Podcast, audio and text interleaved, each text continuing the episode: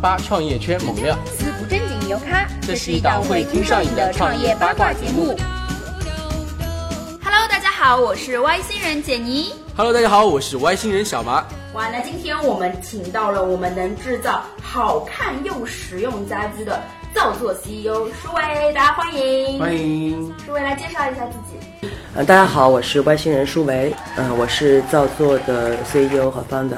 啊那我们舒伟可以简单的介绍一下造嗯作给我们的听众吗？ OK，呃，为大家简单介绍一下造作吧。造作呢是，呃，我们可以称它是一个生活方式的品牌，嗯但事实上生活方式是一个比较虚的词。嗯，那么更多的情况底下，我们认为我们是一个产品公司，也就是产品品牌。那造作的整体的风格呢，是现代设计的风格。我们讲说 contemporary 的这个领域里边，呃，现代设计一个最核心的东西呢，就是形式与功能统一，也就是说它的形式美感跟它的实际的使用的功能性要非常的结合。而且能够配合到整个大工业化的一个背景，把好的产品以正常的价格给到用户，而不是局限于手工业的这种小批量，然后高定，然后极其昂贵的价格。这也是造作整体这个两个字的一个名字的原因，就是制造跟创作，就制造跟设计这两件事情合在一起叫做造作。如果我简单的理解的话，造嗯作的呃产品都属于国产吗？中国制造是的，到目前为嗯止，但是呢，我们在下半年，就明明年的上半年，可能会推出一些由国外生产的产品，嗯但也是我们的产品。我们在供应链的控制上面呢，不光是在中国，嗯我们在欧洲这边其实也有配合厂商，只是产品还没有上线。明白。嗯对哇，你觉得你相信国产吗？我当然是相信国嗯产的，不然我不会去做这件事情。那别的行业呢，我们先不讲。其实嗯大家都知道说，几乎所有的高端制造业在中国都是有生产厂商的。嗯啊，那么中国以家具本身来讲的话，呃，大概全世界每四件家具里边有一样有一件会生产于中国。嗯，而且其实国际大牌的许许多多的好的设计的家具，或者是一些比较高端的家具的供应商，其实都在中国。嗯，所以中国的高端制造本身来讲是一个非常成熟的产业，这也是我们现在这个时间点敢去做这个事情的原因。明白。但是呢，就是回应一个问题，为什么老是有人觉得说中国制造是对粗制劣造？呃，这里边其实呃罪不在工厂，罪在品牌。嗯呃，因为品质是由品牌要求出来的。嗯，那对于我们来讲，比方说我们会进到，首先我们在选择供应商的时候，肯定会选择一流的好的供应商。嗯，其实很多是基本上不会为国内去供货的供应商，是为国外去供货的供应商。然后第二呢，就是我们在所有的工厂里边会做百分之百的，就是品品质管控，所以我们的工程师会下到工厂里边全程去跟这个产品，所以品质本身是一个要求标准。同一个工厂会生产出完全不同的品质的产品，完全在于品牌公司是如何去控制这件事情，如何去要求这个事情的的。音频前的听众也可以跟我们来参与互动说，呃，你参与互动，哎，你相信国产的东西吗？可以来发表你的任何建议。嗯嗯，就这里边，可能我跟大家就是呃讲的比较枯燥的东西，我分享两个故事哈，就是说一个是很久很久以前了。呃，我第一次我去欧洲的时候，跟设计师去聊，就是其实，呃，中国人是个挺好玩的一个观点，就是中国人自己看不起中国制造，呃，中国人对中国制造的鄙视是最深的，但事实上，中国人用的许许多多的国外品牌，百分之八九十以上的国外品牌都是中国人自己做的。嗯，对啊。那第二个故事呢，就是说，呃，前段时间我在跟卡叔在聊，就我们那个 art director 是意大利人。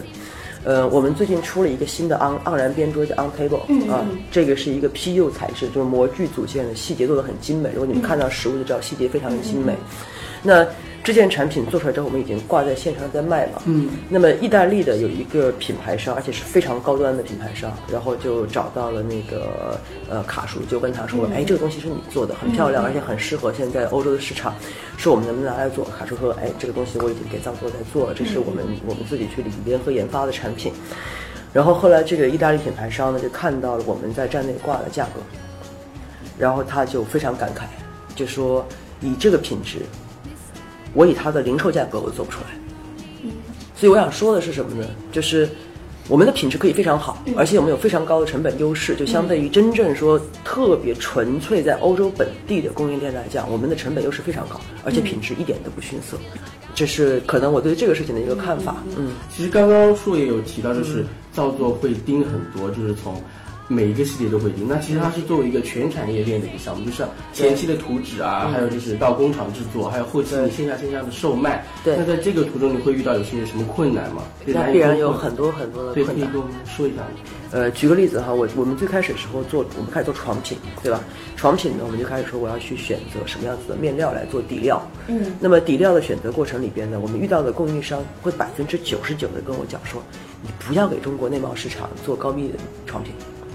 做高什么？高密的床品，因为我们是六零六零是高密床品，因为高密床品的话比。普通我们市面上看到的，就普通床品的不说了，就是四零四零的，四零四零呢是它的经纬度的话，可能差不多比高密床品要低一倍，嗯嗯哦嗯，就意味着它是吸饱的，你盖的时候你不太舒服，不怎么吸汗。那么一般来讲的话，我们知道最顶尖的就是好酒店里面一般用的是六零到八零，嗯啊，就是它会比较比较舒适，就你会感觉你的触感会比较好。但是呢，这两个成本之间差异是巨大的。那么供应商呢就会给你反馈说，哎，你你是卖内贸还是卖卖外贸？我们就说内贸肯定是给中国人用的，然后供应商马上就说，那你别用这个这个面料，因为中国人用不起。啊，就是供应商他会有这样的一个观念。那其实事实上他也被市场教育了，因为大多数人会就是之前的一个上一代的印象之间就觉得说，那但凡国产品牌你应该便宜一点，那便宜一点你要用差一点的料，对吧？大家才可能生存下去。 那其实我们包括到我们现在床品，我们床品大概是售价应该是在五百左右、啊。那这样的一个价格呢来讲的话呢，它肯定不是最便宜的床品。但是也不是最最贵的一个床品。但是在这个价格区间上面，你要用这样子的面料，讲句实在话，是你的成本、你的毛利空间是压的比较低的。那么供应商就会有阻力，说你这东西做完之后，你卖不卖得掉、啊？你为什么不拿四零四零去做一个，比方说四件套，我做个二九九、三九九，然后大家卖的很开心，对不对？所以这种就是说所谓你信还是不信的问题。嗯，所以这些其实是一个关键问题。我们供应商其实很好玩，供应商会直接说，比方说我是被子的供应商，嗯，我就会说，我就要去买你们家沙发，因为你把我被子都搞得这么的那个挑剔，嗯那么你的沙发一定是质 量好，对，所以他们会互相去买东西，对，所以这是一个。这是一个其实让我觉得非常 nice 的一件事情，嗯是的就是他们会说 OK，那我信任你造作做的东西。其实很多中国厂商是不不敢买自己的东西嗯的，回到刚刚那一题，就是我想知道，就是这样一系列下来，整个模式会不会太重了？我觉得是这样子，就是说，其实家具这个行业，家具家居这个领域里边，就是首先它的战线很宽，嗯，你不会说我是一个单卖被子的公司，或者是个单卖沙发的公司，或者单卖柜子的公司，对吧？你家具家居，如果你要做生活方式，那就意味着你产品线会很宽，你需要上到几千个 SKU 以上，意味着你战线本身就很长。然后呢，再加上说好，但这个行业里边有一个很重要的命题，就是你所有用户买回去就是长期使用，尤其是大件。那么大件的情况底下，意味着你给用户的是一个非常长的承诺。没有人会说我今天买个沙发，明天觉得不爽，哗一下丢了，对吧？他丢出去这个沙发还需要花五百块钱把人家搬下去。那么，所以这个意味着是说，你一件事情的品质控制不了，那么你就没有办法去建立一个品牌，啊因为品牌说到底是一个信任，不在于说品牌是一个一家而类品牌是个信任和标准。嗯，那这个标准要控制，你必须要纵深链条。而且你必须要做产品研发，嗯，因为你不做产品研发的话，那就变成了一个买手店。买手店本身来讲的话，就是一个单一的渠道出点价值。那么做纵深的长链条的这种产品的时候，它的正确的干法就是笨重的，它正确的干法就是笨重的。那这种笨重背后，它既是笨重也是壁垒，意味着什么呢？嗯是的，我爬上半山腰，那么我需要付出的汗水。你一分都少不了，嗯啊，因为行业本身就有行业本身的规律，只有正确的干法跟错误的干法，看起来短期之内能够收效和长期之内能够收效的干法，这就看你企业到底你是 to C 还是 to B、还是 to VC 了，嗯、对吧？ to B C 这个就只能闽闽南一笑。对对对，就只能够只能够逼了，对吧是？要慢慢的积累，一步一步的走。对，明白。 那呃，比如说刚刚舒伟说到那个欧洲的时候，去和设计师沟通的话，会不会产产生很多、呃，怎么说？设计师产产生很多质疑吧？我觉得是第一次去的时候，肯定是阻力是这样子的，因为中国企业在国外的名声烂嘛，对吧？然后山寨山寨很山寨严重很严重嘛，所以我去之前的时候呢，我们去聊的时候，最初的几个设计师了解压力是很大的。嗯呃，因为但是所有人对中国的心态呢，就是第一方面你是大市场啊、我还是感兴趣的，我很感兴趣。但是另外一方面呢，你这个名声太差了，我们也很害怕，对吧？所以其实这是一个非常朴素的心理。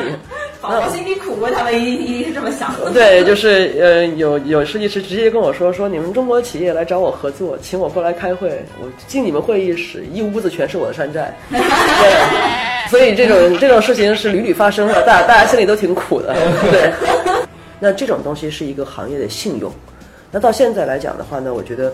呃，我觉得其实挺感动的，因为造作在国际上面的声音其实是大过国内的。嗯，对，所以我们在就是整个设计圈子，比方说可能你对设计熟悉的话呢，比方说像 Wallpaper 是一个就是所谓圣经级的一个杂志，就是 Wallpaper 嘛。那么他们给到造作两次大版专访，然后像这个 Design Nuke 这些都是就是有 millions of the followers 在在整个设计领域里边，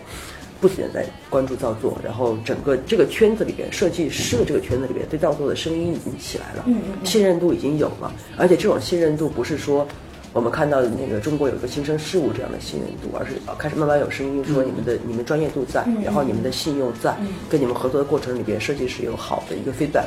因为设计圈子其实是一个非常小的圈子，啊，所以光嗯是靠打打电话，基本上你的这个公司干的过的所有事情他都很清楚了。那所以，呃，到目前为止来讲的话，这个价值我们已经创造出来了，所以这一块是合作就是顺畅的。嗯，那第一年最初的时候有一点难度，这很正常。嗯那比如说像刚刚，比嗯如说他们有质疑说，如果被山寨怎么办？那舒伟给出的解决方案是什么呢？我觉得是这样的，就是山寨这个问题是势不可势不可免的。呃，造作的好处在于，我不是一个单一的设计师事务所，我不是一个靠单品打天下的公司，嗯我是靠系统打的一个企业。也就是说，你可以抄我的椅子，但嗯是你抄不了我的床品。你抄我床品抄不了我的花瓶，花瓶抄我抄不了灯具，因为每一样制造业要跨过去，你的磨合难度都非常高。嗯那在这一点上，就一个是综合品类的一个互相交互作战的能力，嗯嗯这是单一的生产厂商搞不了。嗯然后第二个来讲的话呢，所有大牌为什么在中国被山寨，是因为它有关税问题，还有它的毛利加成问题，导致了它实际的生产成本跟它的零售价格之间有个巨大的可以攻击的区间。但嗯是你看，如果说你在一个正常毛利空间之内，山寨商攻击你是没有利的，嗯，他只能把品次做呃品东西做次。对，是它这只样能把子东差不东西做次，但是把品质做次之后，用户反而不是你的用户，对吧？那所以其实就是说，要做到跟你同样品质，还要做到跟你差不多零售价格，还要比你便宜，还能够赚钱，这个经济命题本身是能够打穿的。因为我们很简单，供应链就在我背后，我们公我们的分公司就在广东。那么我处在这个位置上面，我从我的出厂成本到我的零售价格之间，本来毛利空间就不大，你怎么攻击我呢？啊，这是其实是个特别明确的一个命题。所以说到最后，山寨问题通过法律途径解决，嗯，是一种形式解决；通过经济命题解决才是本质上的东西。啊，我觉得这是一个最根本的东西。所以你会看说，没有任何淘宝这么大的一个海量的一个商户。那么有几个人能够去山寨宜家呢？因为你是山寨不了的，因为宜家的供应链优势太强了。嗯，宜家能够做到的成本，没有任何一个山寨厂可以做到这个成本。嗯嗯，这是根本性的问题。就像这样，就国外的设计产品，它落地到中国来的时候，落地到中国会有一些本土化的一些改变嘛，会更接地气嘛。对，我觉得是这样的，啊就是说，呃，产品就是我我个人是比比较反对逼格和地气这两个词。对，什么叫逼格？什 么叫地气呢？对，为什么说一到中国就要接地气呢？那老外也有地气啊，嗯，对不对？我记得我记得我念书的时候，有一个黑人大叔跟我跑了好久。那三分时候我们在山上跑半天，最后跟我说：“你是中国人吧？”我说：“你们那儿山寨机特便宜，你帮我买一个。”对，所以其实人家也是很有地气的，好吗？对，所以，对，所以那个设计跟产品化的过程，全球化是趋同的，大趋势上面。然后第二个，进到中国来讲的话呢，我们我们给到用户，我们给到产品的设计师哈，基本上都会有很复杂的 briefings，去告诉他说在地文化是什么样子，在地包括空间尺寸的一些调整，生活习惯上的一些差异。那么这些里边来讲的话呢，去帮助他去做微细微调整。但总的来说，所有的产品，我们不仅是面对中国的市场，因为未来一定会走欧美的市场，所以它是一个全球趋同的东西。明白。那对现在叫做卖的最好的一款产品是什么呀？我们其实卖的都不错，就是我们不是一个那个爆款公司，嗯呃就是我们基本上所有大品类里边的产品就是齐头并进的，就是最好跟最坏之间差异不会超过百分之五十嗯，因为每一个产品都有自己非常精确的，就是它的呃定位点，就是它的嗯就是产品本身的话，它的意图。是很清楚的，就比方说，可能像问八点椅，你刚才问到嗯八点椅，八点椅就是一个说长得好看的工作椅，对吧？你要坐起来舒嗯服，但是呢，长得不像那个八爪鱼这样子很很嚣张，放在家里边比较和谐。那又比方说，可能像丝绸椅的话，就是你要线条流畅的你这个塑料椅，然后的话，又比方说像这个我们很快出的这个 Lily Chair，Lily Chair 就是要形态非常的分辨的女性化，然后呢要可落放，节省空间，形态轻巧，所以每一个产品都有自己专门去打的一个点，所以它其实是在齐头并进的走。我们在背后每个产品背后都是有支撑一个产品的意图，而不是产品本身它纯粹因为长得漂亮或者怎么样，我就开始生产它，不是这样子啊。那除了大学生的话，你们的主流的用户是哪些人？嗯哦，主流用户的话就是很明显的中产阶级用户，对特别明显的中产阶级用户，三十来岁。然后呢，我们开过一次 Open Day 嘛，在北京，不是我们新办公室出来的嘛，然后召集过一次 Open Day，然后呢，我们当时发出去了一百多个 invitation，嗯，呃，然后。发出去一百多份请柬，照常规来讲，应该我觉得来个七十个人了不起了，嗯，结果来了二百多人，哦，对，然然后就是拖家带口带口的就来了，然后来了以后呢，我们饭也没订够，然后就让我们饿着肚皮。 但我当时就看这些用户的样子，就是呃非常典型的漂亮人物啊、我们的用户呢很漂亮，呃生活讲究，然后的话不是非常年轻的用户，但是是属于三十来岁吧，我觉得二十八到三十二三这样的年纪比较多一些。那因为我知道，如果嗯，像造作的主要用户是在大城市的年轻人，对吧？嗯，那他们面临置业的问题，就是说要面临高额的房价。对那呃，我不知道，比如说造作的产品是不是会以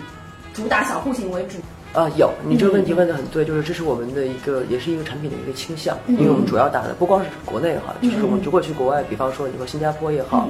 呃，这个香港、台湾也好，甚至于斯德哥尔摩、米兰都是一样的，就是城市公寓的核心面积肯定是在八十到一百二是，对吧？紧凑型的功能区间，然后像比方说客厅来讲的话，面宽一般在三米五到四米五，所以呃，卧室来讲，比方说床床肯定是一点五米主销，对吧？一点八米会少一些，是的所以这个功能区间，就这个空间面积是我们主打的空间面积，但是呢，我们也会往上去够，我们会有一些高端产品线往上去顶，也会有一些给到更年轻，比方说 studio 用户的这种，就是可能四五十平米用户的一些一部分的比较偏低的产品，这些都有啊。那么，但是主体的功能空间必须是以紧凑型的户型为主。嗯嗯，八十到一百二，在我来看的话呢，是一个舒适紧凑型，它不能算完全紧凑，一定不能到迷你的状态。嗯嗯，是这样子。嗯。那你们在定价上面是怎么样去考嗯虑的？会不会就是单品价格太高？我们其实从整个来讲的话，我们自己其实有个核心的命题嘛，就是，呃，对于真正买家具的用户啊，其实真正在买家具的用户都知道我们的东西不会贵啊，其实反而是说没有逛过家具市场，然后突然之间乍一眼看到一个单品，他会觉得哎怎么那么贵啊？因为他其实还没有经历这个比价的过程啊。那总体来说，我们的经济命题呢，就是比方说我们说核心面积八十到一百二，我让它在十万左右能够把全家给装下来。啊，就是指软装配饰部分。我觉得这个命题是一个合理的一个命题。那么定价上面来讲的话呢，